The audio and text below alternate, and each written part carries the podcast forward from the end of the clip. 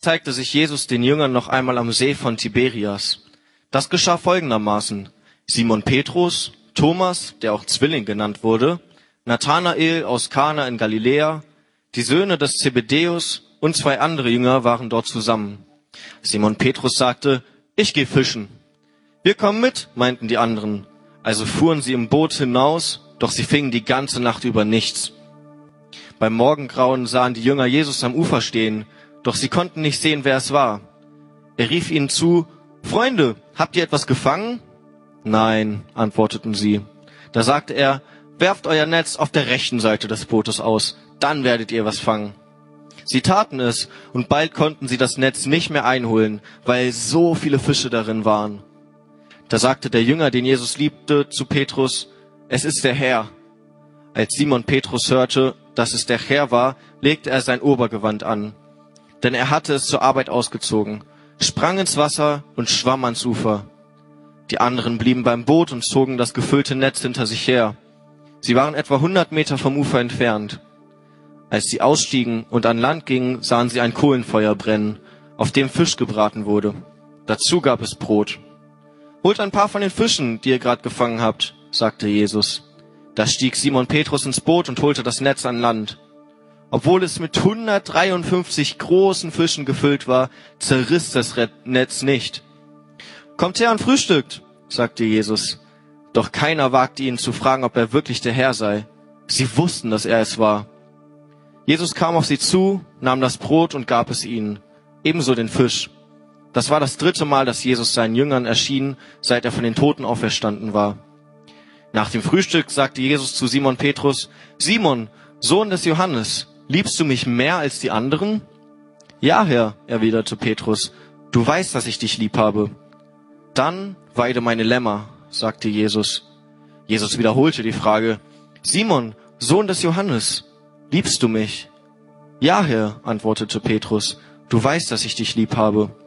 Dann hüte meine Schafe, sagte Jesus.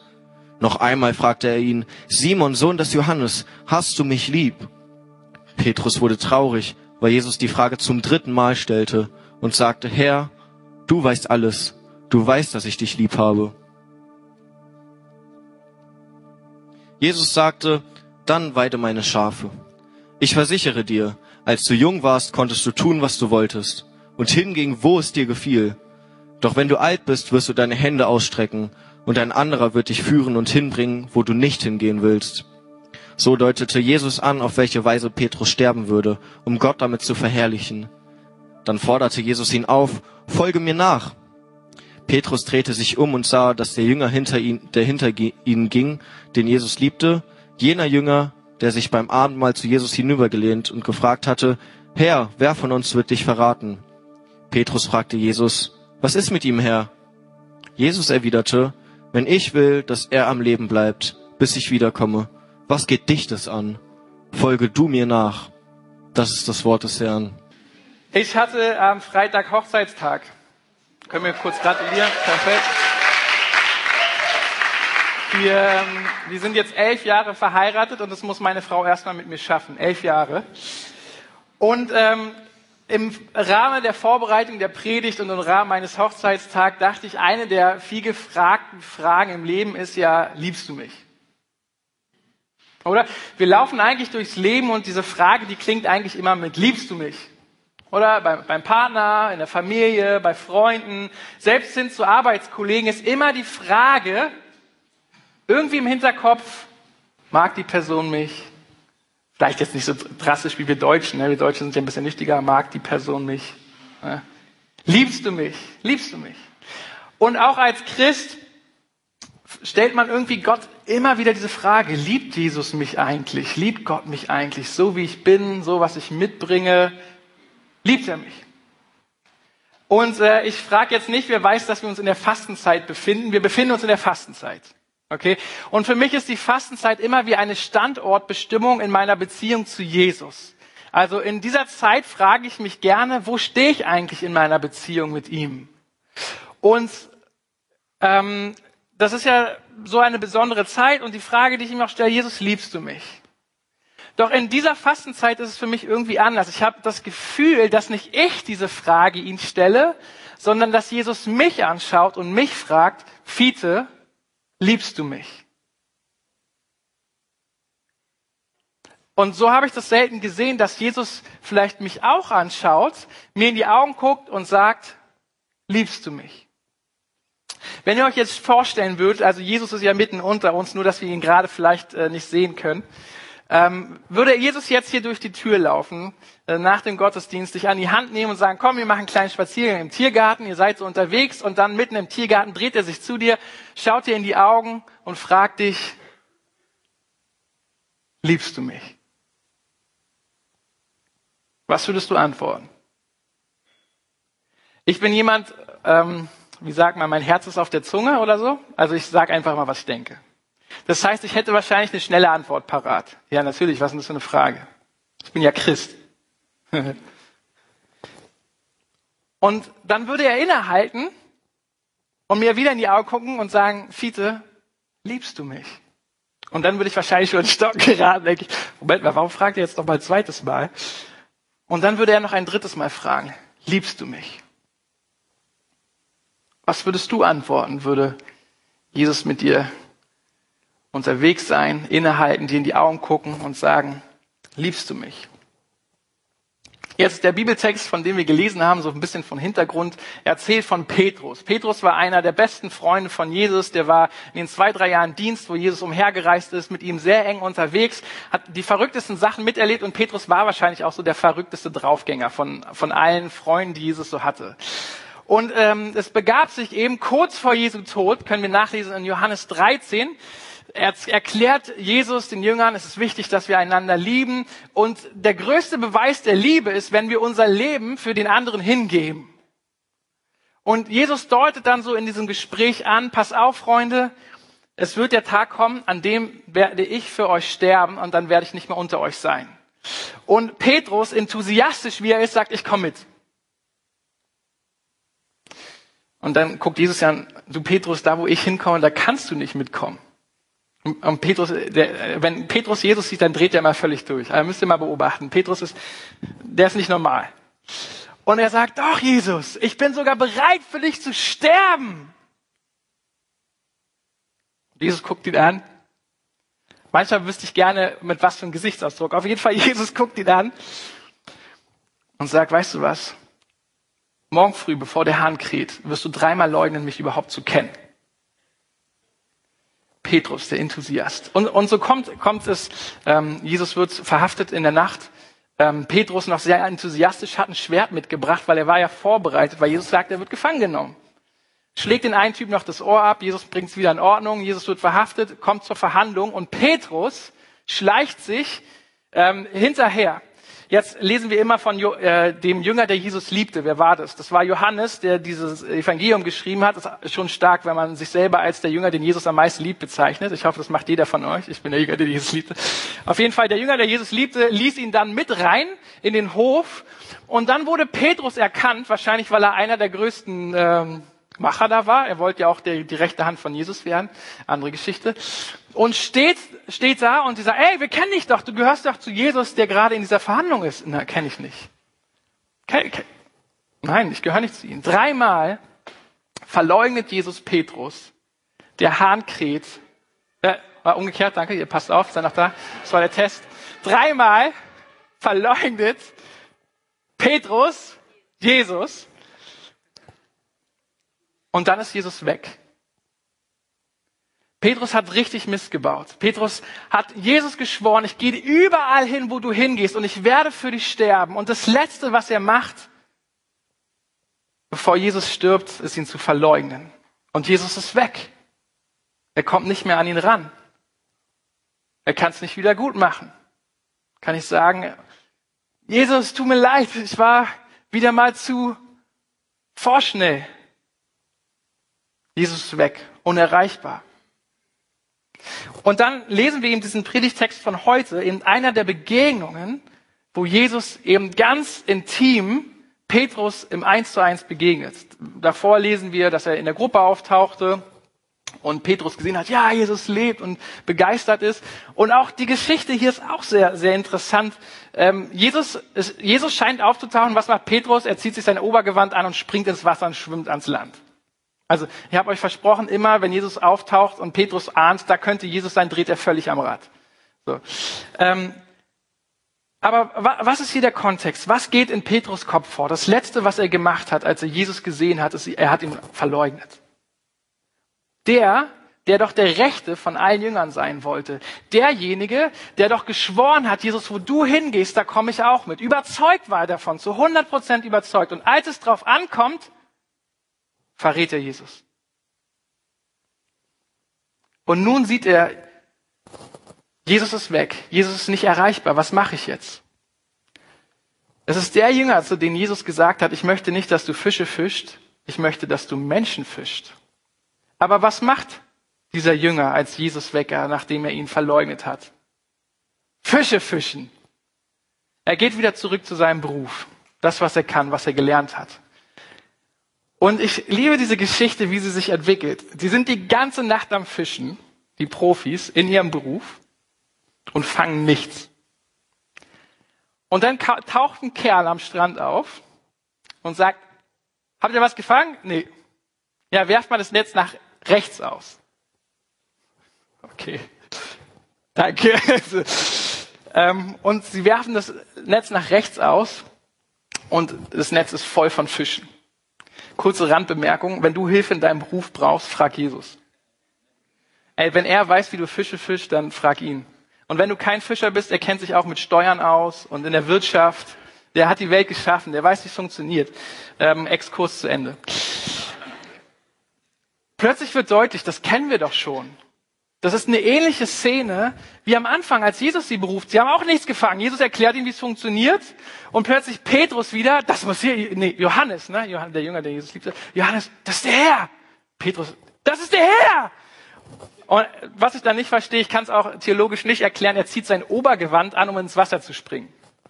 Es muss irgendwas mit Obergewändern in der Bibel sein. David zieht sein Obergewand aus zum Tanzen. Er zieht es an, zum, zu Jesus zu schwimmen. Naja, andere, andere Predigtreihe. Aber er schwimmt ans Wasser. Und jetzt der Teil, der kommt, den wollte ich gar nicht erzählen in der Predigt, weil ich dachte, er ist nicht entscheidend. Aber er scheint doch entscheidend zu sein. Nämlich, als er am Wasser ankommt, was hat Jesus gemacht? Frühstück.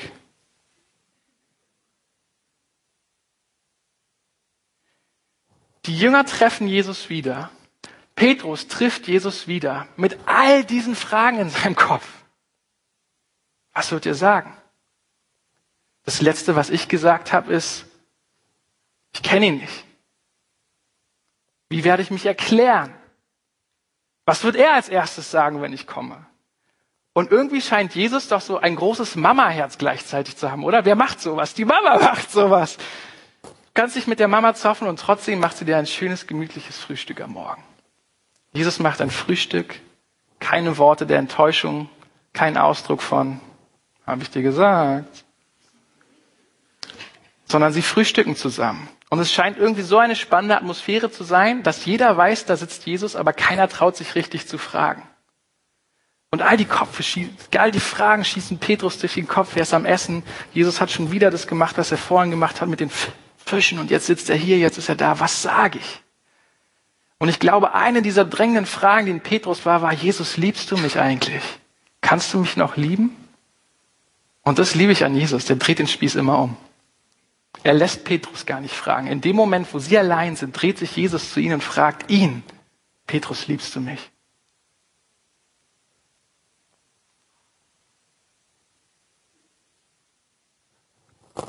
Warum fragt Jesus Petrus? Ich glaube, was wir schon einmal aus dieser Geschichte lernen können, ist, wenn Jesus uns Fragen stellt, dann ja nie um seinetwillen, sondern immer um unsretwillen. Oder?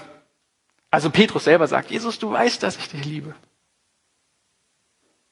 Also was möchte Jesus mit dieser Frage bei Petrus auslösen, wenn er ihn fragt, Petrus, liebst du mich wirklich? Liebst du mich?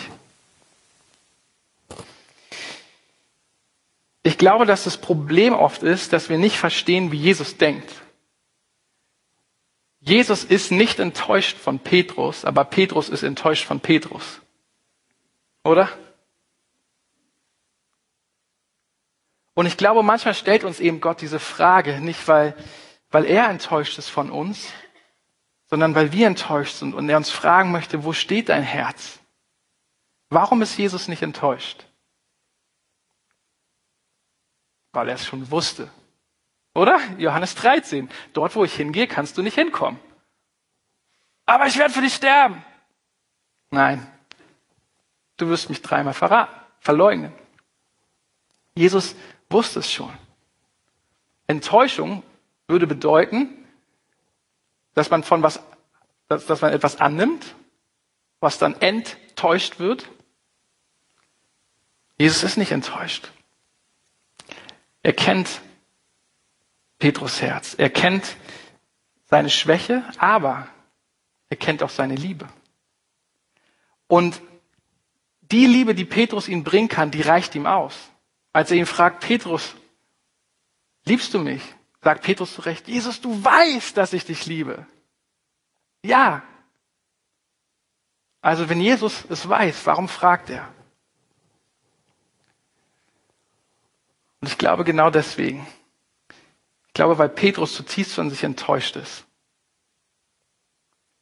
Weil Petrus denkt, ich habe so vermasselt, Gott kann mich nicht mehr gebrauchen. Ich kann nicht mehr der Menschenfischer sein. Ich war mal begeistert.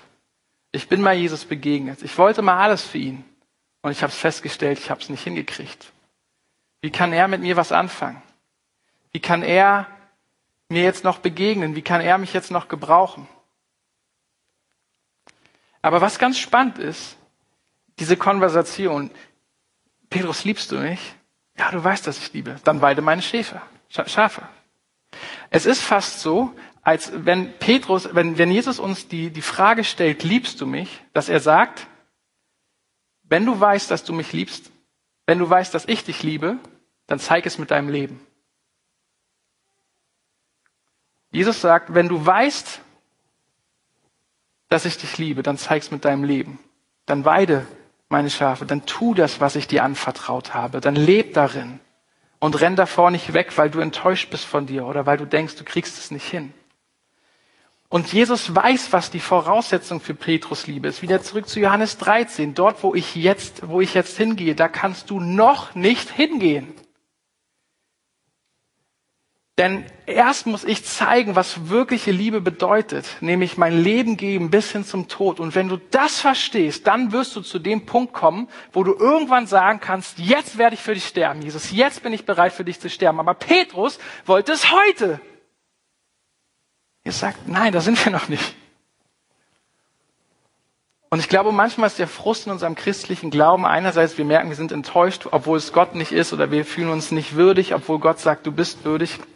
Und ich glaube, manchmal ist eben der Frust, dass wir Gottes Zeitplan nicht so sehr mögen. Eine Sache, die wir völlig verlernt haben, ist auf Gott zu warten. Die Bibel, die Psalmen sind voll davon, auf ihn zu warten. Ich meine, die Fastenzeit, 40 Tage Fasten, ist doch nichts anderes als warten, dass man wieder essen kann. Ja, nicht ganz, aber es ist eine Zeit von, von auf Gott warten. Was möchtest du tun? Was möchtest du sagen? Und es kann sein, dass du 39 Tage wartest und nichts passiert. Oder wie Petrus, drei Tage, Jesus ist unerreichbar. Und plötzlich taucht er auf. Vielleicht sind es für dich drei Wochen oder drei Monate. Vielleicht dringst du auch schon länger.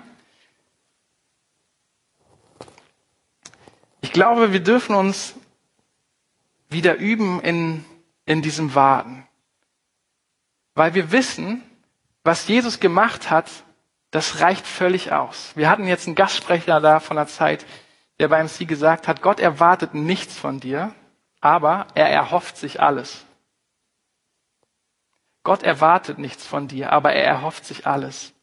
Und je mehr wir verstehen, was Jesus für uns getan hat, je mehr wir seine Liebe für uns verstehen, desto näher kommen wir an diesen Punkt, wo wir sagen können, Jesus, ich liebe dich so sehr. Und die einzig angemessene Reaktion ist, ich bin bereit für dich zu sterben. Und ich muss euch sagen, manchmal bin ich von mir enttäuscht. Manchmal würde ich gerne ein radikalerer Christ sein. Viel verrückter für Jesus. Im Umgang mit meinem Geld, im Umgang mit meiner Zeit. Manchmal wäre ich gerne so der Held, der da voranprescht und Jesus, alles für dich. Und ich glaube, Jesus schmutzelt dann immer, wenn er diese Gedanken sieht, weil er sagt, Fiete, ich bin mit dir auf dem Weg. Und er ist auch mit euch auf dem Weg. Es wird der Tag kommen, wo er sagt, je mehr du meine Liebe verstehst, wirst du an den Punkt kommen und den Weg gehen können, den ich gegangen bin, nämlich, dass ich mein Leben gebe für den Nächsten. Und das ist ja, was Liebe ist. Einander zu lieben, dahin zu kommen, dass wir einander so lieben, dass wir unser Leben geben würden füreinander. Jesus so zu lieben, dass wir unser Leben geben für Jesus.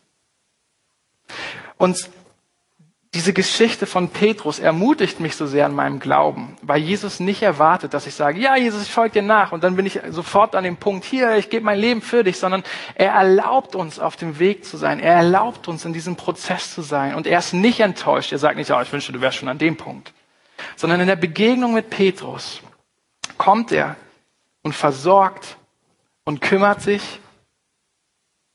Und dann gibt es die Momente, wo er sagt, Fiete, liebst du mich? Und diese Frage sind, wie gesagt, für mich Punkte der Standortbestimmung. Wo stehe ich in, in meiner Liebe? Und dann schaue ich zurück auf die vergangenen Monate und Jahre und frage mich, bin ich in meiner Liebe gewachsen zu dir? Ja, Jesus, cool. Ich liebe dich jetzt schon so viel mehr. Und in ein paar Jahren schaue ich weiter zurück und sehe, wow, es ist so gut, dass der Heilige Geist gekommen ist, oder? Der ist der Lehrer, den wir brauchen, der uns in, alles unter, in allem unterweisen wird. Was kann der Heilige Geist am besten? Wisst ihr das? Uns überführen. Manche sagen immer, ich kann Gottes Stimme nicht hören. Dann sage ich immer, hast du schon mal Überführung gehabt von Sünde? Das ist der Heilige Geist, das ist seine Stimme. Der ist so gut da drin. Und anstatt das wegzudrücken und zu sagen, ah, oh, nee, lieber, oh, was, Jesus, ich liebe dich, zu sagen, hey, ja, das ist die Realität meines Herzens. Aber Oh, Jesus, du hast alles für mich gegeben. Du bist nicht enttäuscht, du weist mich nicht zurück. Hier bin ich. Was wir gesungen haben, seine Gerechtigkeit auf uns. Und das ist meine Ermutigung, das ist mein Wunsch für euch, für die Fastenzeit, für die nächsten Wochen. Ich weiß nicht, wo du gerade stehst. Ich weiß nicht, wie du die Frage beantworten würdest, wenn Jesus dir in die Augen schaut und sagst, liebst du mich? Vielleicht hast du die Frage noch nie gehört, vielleicht kennst du Jesus gar nicht. Jetzt steht hier so ein Typ und sagt, ja, Jesus sagt zu mir, liebst du mich? Aber wenn Gott eine Freundschaft mit uns haben möchte, in unserem Leben involviert sein möchte, stell ihn auf die Probe. Sag, Jesus, wenn es dich gibt, zeig mir deine Liebe. Begegne mir so, wie ich es verstehe wenn du schon länger mit ihm unterwegs bist und du hattest mal diesen Moment, wo du völlig begeistert warst, wo du wie Petrus dein Obergewand abgezogen hättest und getanzt oder übergezogen und ins Wasser gesprungen wärst und jetzt merkst du, wow, irgendwie kam so Alltag rein. Ich mach Fische, ich ähm, treffe mich mit Freunden, gehe sonntags in den Gottesdienst, aber es fühlt sich irgendwie nicht mehr so, irgendwie ist die Luft raus. Kein Problem. Jesus ist an ihr dran. Vielleicht siehst du es nicht, aber es wird der Moment und der Tag kommen, wo du sagen, wow, gut, dass ich gewartet habe, gut, dass er mir nachgeht, gut, dass er mir hinterherkommt. Kennt ihr diese, das Gleichnis von den Schafen? Der, ne, der gute Hirte lässt die 99 stehen und geht dem einen nach. Wir denken immer Gemeinde, das ist der Evangelist, oder? Die 99 Schäfchen lässt er stehen, um einem nachzugehen. Wisst ihr was? Der gute Hirte geht dem einen Schaf nach. Ey, Jesus geht uns nach, sonst hätten wir keine Chance. Aber manchmal diese Lieder, die wir singen, und ich gehe dir nach und ich renne dir nach oder was. Aha. Jesus geht dir nach. Er hat nicht aufzudrängen, weil er dich liebt. Und das wünsche ich mir für uns in der Fastenzeit, dass, dass wir das mehr verstehen, so wie Paulus für die Epheser betet. Ich bete, dass ihr in der Höhe, in der Weite, in der Breite und in der Tiefe versteht, wie sehr Christus euch liebt. Weil das ist der Schlüssel zu allem. Weil dann werden wir, dann werden wir erleben, dass egal worum wir bitten, dass er imstande ist, mehr zu tun, als sie überhaupt je hätten erbitten oder denken können. Und deswegen glaube ich, ist die beste Reaktion, um diese, diese Predigt abzuschließen, dass wir uns einfach einen Moment der Stille nehmen und einen Moment auf ihn warten. Und du kannst einfach ein ganz einfaches ähm, Gebet sprechen, wenn du möchtest, in dein Herzen oder halblaut was du ihnen antworten möchtest auf die Frage, liebst du mich? Liebst du mich? Liebst du mich? Lass uns kurz still sein.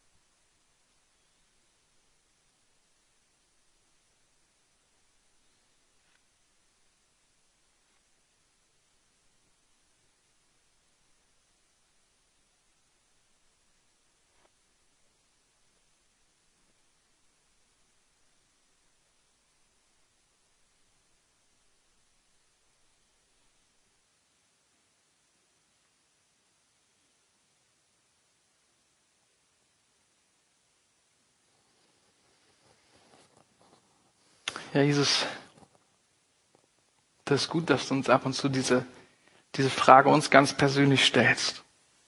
Und wir wollen dir auf diese Frage eine Antwort geben. Wir möchten dir danken, dass du uns bedingungslos liebst und dass, bevor wir uns überhaupt für dich entschieden haben, dass du uns schon so sehr geliebt hast, dass du dein Leben für uns gegeben hast. Ja, und es ist so unglaublich schwer, diese Liebe zu erfassen, überhaupt sich vorstellen zu können, dass jemand, der Gott gleich war, sich so erniedrigt, Mensch wird, gehorsam bis zum Tod ist und für uns stirbt als Ausdruck der totalen Liebe. Herr, wie sollen wir das begreifen, wenn du es nicht in unsere Herzen übersetzt? Und das bitte ich heute Morgen für uns, das bitte ich in den nächsten Tagen und Wochen, wenn wir auf dich warten, dass wir diese, dass wir diese Liebe, die du zu uns hast, neu verstehen. Danke, Heiliger Geist, dass du an unserem Leben dran bist, dass selbst wenn wir nichts wissen wollen, dass du uns nachgehst, dass du immer wieder Dinge in unserem Leben anstößt. Weil je mehr wir in diese Liebe kommen, je erfüllter wir sind, werden wir auch Liebe und werden dich mehr lieben, die Menschen mehr lieben. Und wir möchten dir danken, dass du der Anfänger und der Vollender unseres Glaubens bist und dass du sogar derjenige bist, der das Wollen und das Vollbringen in uns bewirkt. Hilf du uns geduldig zu sein. Lass du uns die besten Warter werden, die es gibt. Wir wollen warten, bis du eingreifst. Nicht durch Herr, nicht durch Kraft, sondern durch deinen Geist soll es geschehen. Und um diese Gnade in der Fastenzeit bitte ich, dass du uns hilfst, gute Warter zu sein. Amen.